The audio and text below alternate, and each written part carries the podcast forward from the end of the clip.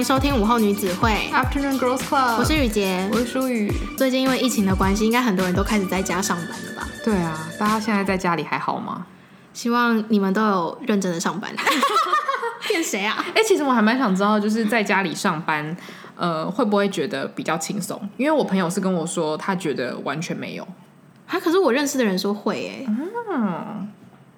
因为呃，我朋友那时候跟我讲的时候，他还没有开始，他只是说他觉得那个制度让他觉得很麻烦。嗯，很多人都说很麻烦，就可能要填一些东西啊，他就会觉得那我还不如去办公室，还可以跟朋友打哈哈什么的。哦，好，这好像是要看公司的制度，因为我有我的。在家工作的朋友分两派，就一派就是公司非常严格，他时不时就要你说，你每天都要写工作日志，然后几点到几点做了什么事情，然后要一直上报给老板什么的。可是有一些公司就真的是时间到了打卡，然后做事做完了就好了。啊，那我觉得如果是比较轻松那一派的话，可能真的这个疫情结束会有人爱上在家工作，一定会吧。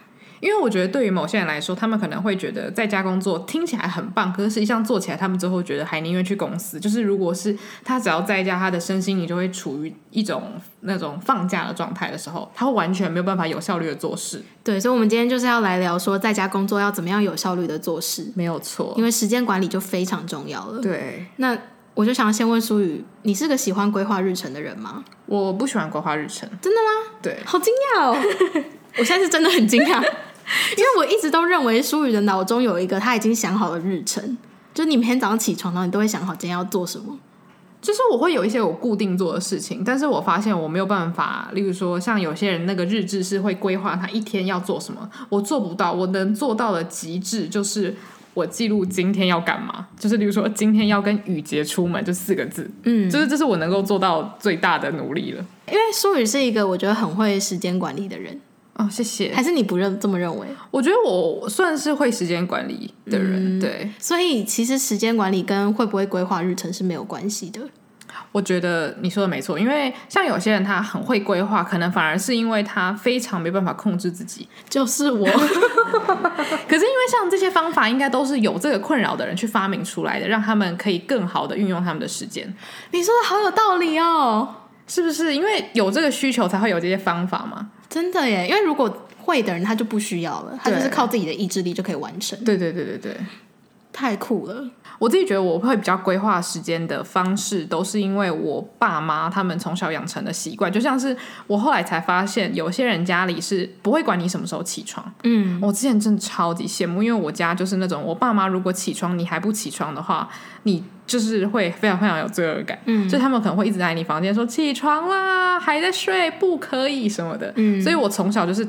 只要是家里的人起床，我顶多赖最多最多一个小时，我一定会起床，因为你就是会有一种啊，我再也睡不下去了，好怕等下他们又进来叫我起床，所以你的生活会一直跟着他们很有规律的进行下去，这是一个很好的方法哎。但是你的小孩可能就会很恨你，想说天哪，你都一直逼迫我这样。我刚才要讲的就是我觉得很棒，但是我不希望我妈来叫我。对，就是我我自己啊，我从小就是一个很没有时间观念的人。但是我觉得跟假日我妈妈会不会叫我好像没有关系，就只是单纯我对于时间的定义是很奇怪吗？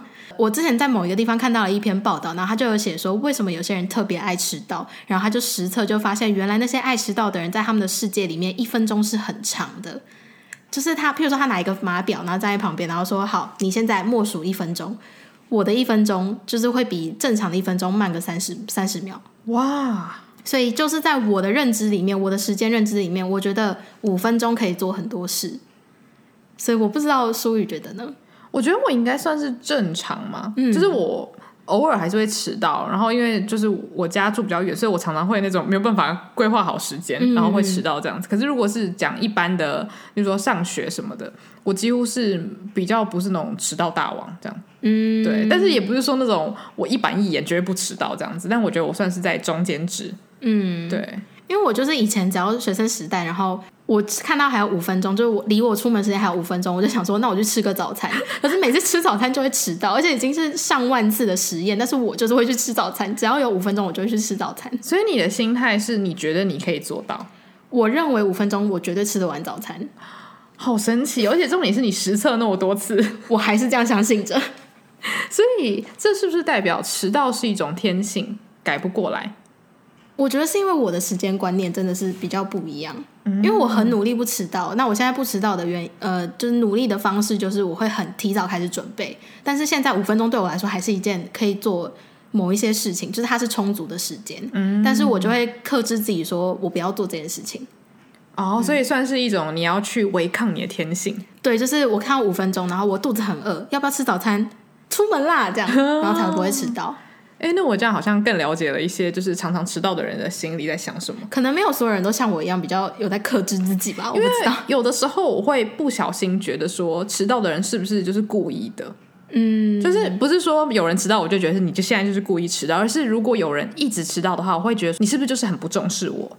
就是会比较往心里去，嗯，对对对。可是有时候可能就是真的，对方对于那个时间没有掌握概念，不代表他们是对或错啦。只是说我有时候会直接把它等于说，是不是就是因为你觉得我没有那么重要，我不会骂你，你才会迟到。那今天如果老师很凶，你是不是就不迟到了？那我真的是时间观念差的人，老师因为老师凶我还是会迟到。那代表其实你做人还蛮那个始终如一的，但这样也好像也蛮困扰。应该没有人喜欢爱迟到的人吧？也是吧。我很努力在改了啦，希望朋友看到我的努力。那如果是上班的话，呃，上班因为我家离上班的地方蛮近的，所以其实再怎么样都不太可能迟到太久。嗯，可是的确就是随着上班的年限变长了之后，我越来越懒散，就是会越来越晚到，每次都是压线进去，哦，然后加上我们公司又不打卡。哦，可是这样比较好，因为你们不打卡的话，是不会造成太大的后果，这样子。对对对，所以是还好，就还蛮庆幸自己是找到一家不打卡的公司。对啊，嗯，然后我就是因为这个原因，我就才想到说，时间这种东西真的是就跟理财一样，你不理他，他也不会理你。嗯，对我来说，为什么我觉得五分钟充足，就是因为我完全没有在盯着时钟啊，我完全没有在看中他，所以他就不理我，他也不会告诉我说不好意思，五分钟到了，你该出门了，哦，所以我才会一直这样子拖下去。嗯，所以你你自己觉得你有很注意时间吗？我觉得我好像还算是蛮注意时间的，而且我喜欢设闹钟。哇，那你超注意时间呢？那你早上起来会按那个贪睡按钮吗？我早上起来的时候，我会先故意把我想要起床的时间再调前三十分钟。就例如说，我今天想要七点半起床好了，我就会调七点的闹钟。然后我起床，我就有一种啊，还可以再睡三十分钟。然后三十分钟后我就起床，这样超厉害的。我觉得这是一个不错的方法，就是你会骗自己赚到三十分钟的感觉。因为我就是，如果我今天假设我心里想说，我七点半起床，七点半闹钟响，我想说，那我再睡半个小时，八点起床也还好吧。然后八点到就是十分钟，再十分钟就好。然后最后十一点起床。可是重点是我小时候是个不赖床的人，就是我爸妈来叫我，我是一下子就醒了。那中间发生了什么？可是真的是我自己控管的话，我就是很爱赖床。哦，所以如果第三者叫你，我就是需要权威管理我吧。你就给我去当兵，我好欠骂哦。然后我前呃就是在准备这个主题的时候，就有在商业周刊看到一个关于时间管理的报道，提到说，如果你有这些习惯的话，那代就代表你对时间管理不是很拿手。然后他这些习惯就是你习惯将要做的工作拖到明天，然后无法专注于目前所做的事情，习惯想要一次处理多项工作，最后一个是习惯性发呆。我自己先承认，这每一个我都有。哎，我有的话就是习惯想要一次处理多项工作。因为我看到这个的时候，我还蛮惊讶的。我想说，哎，这怎么会是时间管理的一个评断标准？我觉得可能是因为你还记得我们好像是国中、高中有一篇英文的课文，嗯，叫做 multitasking。对对对，multitasking。嗯，所以就在讲说多工这件事情。然后好像在现代社会中，大家就是很向往可以多工嘛。可是实际上，好像我们其实是没有办法多工的。哦，你说人脑不是设计来多功的，对对对，所以变成是，如果你一次做五件事情，可能还比你分别把五件事情做完来的更没有效率。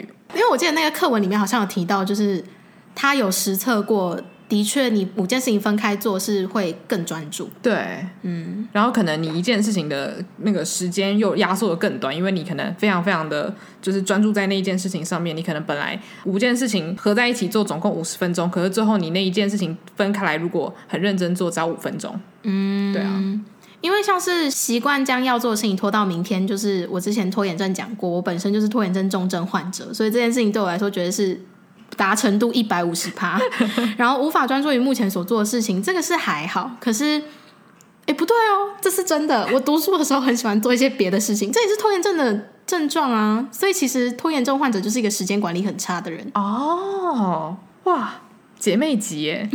就大家听完之后，可以去复习一下我们那个拖延症那一集。恭喜大家又又知道我的一个缺点了。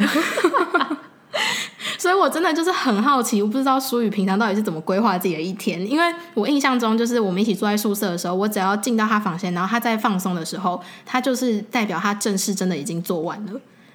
就是很多时候你来找我，然后看起来我在放松，就是其实我正事一堆都还没做。可是就我每次进去，然后假设看到你在看剧，然后我可能会问你说：“哎，那你你今天功课还有多少？”你可能会跟我说：“哦，我现在就剩一个两个礼拜后要交的论文。”就是你准备的东西都是已经还蛮远期的东西。可是如果你还问我说：“那你现在有什么计划？”我就跟你说：“哦，我明天有个论文还没写。” 这类的，所以我就一直蛮佩服，因为还有就是舒宇现在的工作类型是在家工作的，所以我很好奇他一天的行程，他自己是怎么样去规划的。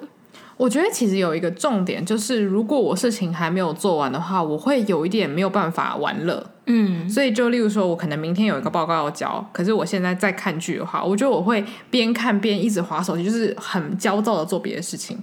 所以后来我宁愿就是我可能那五个小时就是专注的把我现在手头要做的事情全部做完，然后剩下的时间疯狂耍废。但是你不会就是觉得说适时的放松是对自己的效率有提高的效果吗？哦，我觉得适时放松一定有，嗯，但是我可能放松的方式就不会是去看影集或者是去看影片，我可能就会去吃东西，就是可能会吃一片吐司，然后吃完吐司我就回去做，嗯，就是做一些可能在五到十分钟内就可以结束的小事情。然后呢，我就再回去把我刚刚还没做完的事情做完，这样子。所以你自己是擅长就是长时间很专注于一件事情的人？嗯，我觉得我算是。那就是时间管理很厉害的人，我觉得。不是很多人都会讲说你的专注力可以持续多久嘛？这好像是一个就是每个人的长短不太一样。像有的人他可能就是十分钟就要稍微休息一下，那个效果比较好。你硬逼他坐在那边一个小时都不动，他可能反而就什么东西都读不进去。哦，就是我。对，我觉得就是每一个人要因材施教，可能要先了解自己大概有多少的精力可以很专注做一件事情。那只有这样子的话，你才可以排好你自己休息的时间。嗯，而且其实像是因为我说过我是不会时间管理的人，所以真的市面上很多关于时间管理的影片或者是方法，我都试过超多次，然后。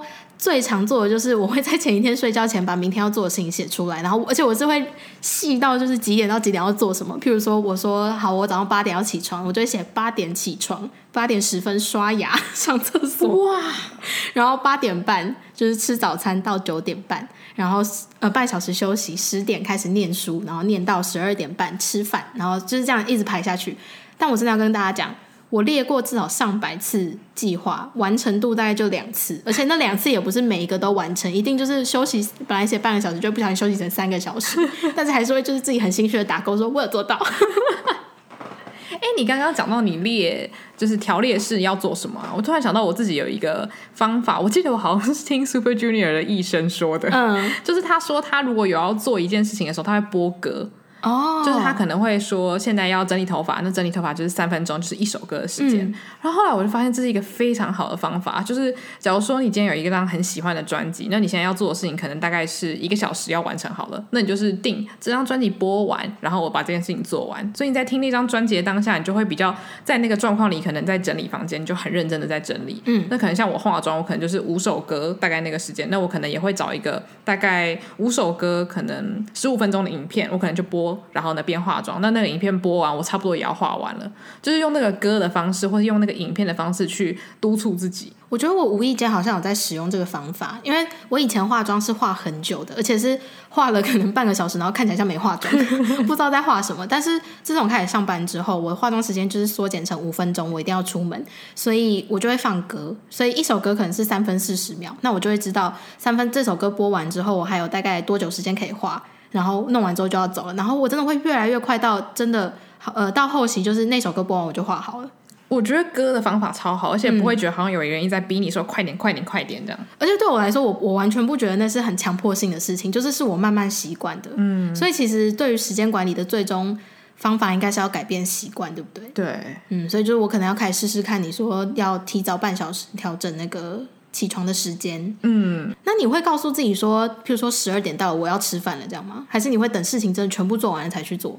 我通常还是会差不多中午就吃饭，可是我觉得这跟我住在家里有很大的关系。嗯，就假如说我今天是独居状态的话，我可能会等到事情全部做完我才开始吃。嗯，对。所以你现在每一天的日程就是早上起床，然后准备一下，然后下呃就是上班这样，然后再放松这样。对。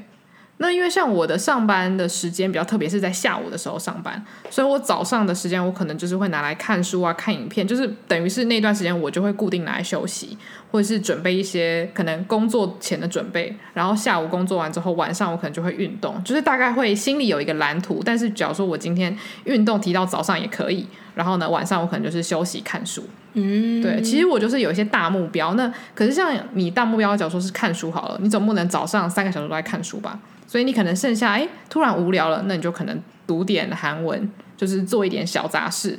因为我觉得有时候你列出太多每一天必做的事情，有些人是说可以让你养成习惯，可是我反而会觉得。会让我有一点小小的压力，嗯，对，那反而是在你呃可能大目标都完成的时候，开始有一些零碎的小时间，想说反正我闲着也是闲着，那我就来读点东西好了。就是比起浪费时间在 YouTube 上面乱看的话，对对对，嗯，所以我觉得有的时候你可能是适合那种要打勾勾的，可是有的时候你可能是适合有多余的时间再去做其他事情的那一种，嗯，对，我觉得真的要看一下你自己是怎么样的人，我觉得都可以试试看。嗯，对。然后因为这次是在家工作的关系，所以呃，有很多人就去询问那个唐凤委员，因为唐凤委员就是一直都是从事远距工作很久，然后就问他说，那他每天有这么多事情要完成的话，他到底是怎么样去控管他的时间？然后他就有提出一个时间控制的方法，叫做番茄时间工作法。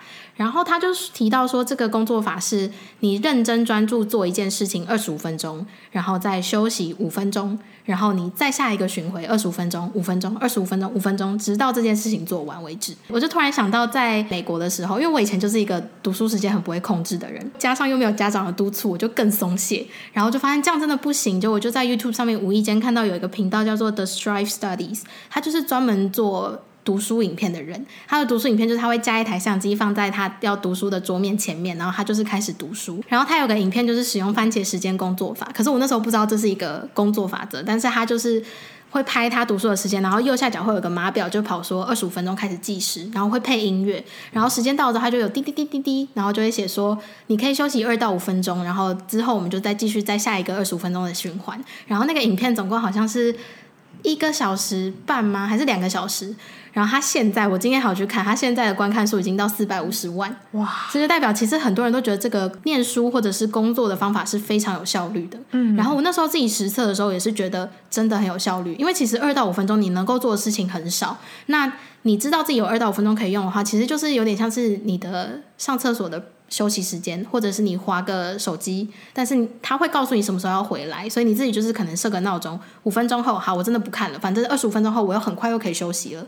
我觉得他就是给你一种，你你现在认真，那你很快就会有甜头。对，嗯，所以我觉得这样就会比说你一直努力工作五个小时，然后休息五个小时还要好，因为这样其实。你的休息时间其实也过长，因为你其实也不需要那么多休息时间。你休息时间太多，就变得太懒散。对，所以在家工作其实就是你要很清楚的去规划什么时间是要认真工作，什么时间是你的休息时间。然后你要告诉自己说，其实休息时间对你来说反而是那些零碎的时间，你不应该把大时间都切割给休息。嗯，嗯，而且你刚刚说那个影片是有休息时间，然后它就会提醒你要回来，对不对？呃，它其实是有一个字卡，然后上面写说现在休息二到五分钟，但是我们的影片会在二十秒后开始，所以有些人可能他不想休息的话，就直接二十秒后继续看。可是像我会休息的话，我就会自己设一个码表，嗯、就是呃两分钟到五分钟后，他然后会提醒我，我就会开始回来继续念书。我觉得这样很好，因为像你刚刚说两到五分钟其实是可以稍微划个手机嘛，嗯，而且其实两到五分钟你是可以回讯息啊，或者是稍微看一下大家现在在干嘛。但是有的时候就是你手机明明该做的事情做完了，或者是你明明都还没有把 LINE 打开。看讯息就开始到 FB 开始乱滑，对，然后呢，最后两个小时就过去了，对，所以我觉得码表超重要，就是因为你知道说等一下时间会到，所以呢，你就只会去那些最重要的 APP，然后看你需要看的东西。嗯，然后它虽然说它有二十五分钟跟五分钟的嘛，那其实你也可以自己调整成是四十分钟，然后十分钟，或者甚至是三个小时，然后半个小时，嗯，这样其实都可以依照你自己的步调去做调整。然后我自己是觉得四十分钟、十分钟的这一个方法就很像我。我们之前在学校上课的时候会有的切割方式，就是你现在认真上课五十分钟，然后我们帮你，我们休息十分钟，下一堂课又是新的五十分钟，再一个十分钟。可是小时候我们不懂的话，对我们来说那就只是一个时间上面的限制。所以我觉得会不会是在从小的时候你就跟小孩子说，你现在就是二十五分钟专注做这件事情，我会给你休息五分钟。先告诉我们的话，我们是不是可以更快的进入这个状态？嗯。嗯对，因为你让对方知道说你很快就可以休息，就像是做运动的影片，对，他告诉你说这两个动作我们就可以休息了，对，你就会更来劲啊。其实现在在家运动，你通常都是去 YouTube 看一些跳有氧的影片嘛。那有一些有氧影片的老师是不太会给鼓励的，他就是放音乐，然后你要自己去记好那些动作。甚至有些人可能是他熟知动作之后，对他来说他只是需要那个音乐而已。但是有一些 YouTuber 他可能就会时常塞一些很鼓励性的话语，说加油，就剩两分钟了，你可以的，你们真的很棒，什么这些其实。我后来发现这个东西对我来说还蛮重要的，因为我在运动的时候不可能眼睛一直盯着荧幕。那对我来说，有人在鼓励告诉我还剩多久，两分钟、五分钟，其实都是很快就能够结束的事情，你就不会觉得那么痛苦了。嗯，嗯，那我觉得在家工作的话，我觉得主要真的是要很了解自己的生理时钟，嗯、还有你自己的做事方式。因为像很多 YouTuber 都会有那种什么呃十个步骤让你变得更有生产力。然后很多人可能都会讲说，把最难的事情放在早上，就是一早醒来就先把最难的事情做完，那你的生活就会越来越轻松。可是我觉得不是每一个人的睡眠时间都是差不多的，那可能有的人他是在晚上的时候比较有体力，或是比较有那个精力去做事。我觉得你就可以自己去把这些嗯小撇步去做调整，嗯，对。然后就是要倾听自己身体的话，不要觉得说别人都是这样子工作，那你也要一样。我觉得就是适时的起来伸展啊，喝水都超级重要的。那因为我有看到有一些人分享是说，如果你今天在家工作的话，希望可以把工作的环境跟你放松的环境是分开的。你自己有这样子用吗？我自己是没有，因为主要是我住在家里的话，我只有自己的卧室，是我完全是我的空间。所以我可能要放松的话，我可能还是会去客厅，可是我主要都是在我自己的房间里面走动。嗯，但是我觉得你刚刚说的那个真的超重要。就假如说你自己是可以自由使用你家的客厅啊跟书房的话，那你放松可能就是去另外一个地方，不然你在那个书房很容易就会陷入那个可以开始放松、开始 party 的那种感觉。嗯，那我觉得另外一个方法就是一早醒来就换上你的正常的衣服，不需要是正装，但是就是换一件让你觉得精神走抖擞的衣服，因为有的时候我就真的会穿着睡衣在家里过一整天，那可能效率还是差不多。可是我觉得，当我有梳洗好，然后有穿衣服的时候，我真的会觉得那个效率会稍微再提升一点点。我觉得对女生来说就是化妆，嗯，你只要有化妆的这个举动，就是好像你已经准备好要出门去做一件很有生产力的事情。对，而且因为你化妆，你就还要卸妆，所以呢，你一定不会想要去浪费这一天。嗯，就有时候我在家里，可能我。化好妆之后，我就会比较有干劲，觉得说好，今天要来干嘛干嘛。其实是一个还蛮神奇的心态。有这个我懂，对，嗯。但是我觉得有化妆的人应该可以懂我们在说什么，因为化妆是一个需要付出你的心力，就是你的体力还有你的脑的一件事情，所以你会觉得说，既然你都已经付出了，那今天就要好好的把它过完。嗯，还有就是好好穿搭衣服之类的。嗯，我觉得衣服真的很重要。所以大家可以稍微参考一下，就是如果你是在家工作的话，那就不妨可以稍微透过一些可能化妆品啊，或者是衣服啊等等，或是家里的摆设，来让自己进到那个工作状态。我觉得男生可以喷香水，对男生来说，化妆可能不是一个他日常会做到的事情。那假设你是平常上班会需要用到香水，或者是你平常上班是很需要抓头发的话，那你自己在家上班可能可以尝试再多一些步骤。哎、欸，我觉得抓头发可以，嗯，因为你可能在镜子里面看到，如果是头发塌塌，自己就会觉得今天就是要放松，嗯，但如果头发是抓好，就会有一种嗯，我该去上学上班的感觉了，嗯，甚至是你也可以就是出门买一个你平常喝的东西，譬如说你早上会来习惯来一杯咖啡，那你可以出门买一杯咖啡，或者是在家煮一杯咖啡，告诉自己说我喝了这杯咖啡，我就要开始工作了。哎、欸，真的，我觉得这心理暗示还蛮有用的、嗯。所以其实我们时间管理差的人就是需要一个心理暗示嘛，嗯，因为我们没有权威了之后，就是要塑造一些。替代品来告诉自己说，我看到这个东西，我就要做这件事情了。对，哇，这其实很难呢。对，那我自己还有一些小方法，但其实没有，就一个。嗯、但是因为就是我自己很喜欢 ASMR 影片，所以我常常在做一些需要专注的工作的时候，我会播 ASMR 影片。然后像 ASMR，它大概都是二十五到四十五分钟左右，所以其实跟刚刚说的那种播音乐很像，只是因为 ASMR 是可以让你更放松，然后有的是那种它可能会发出一些不是人类语言的声音，那可以更让你不去听。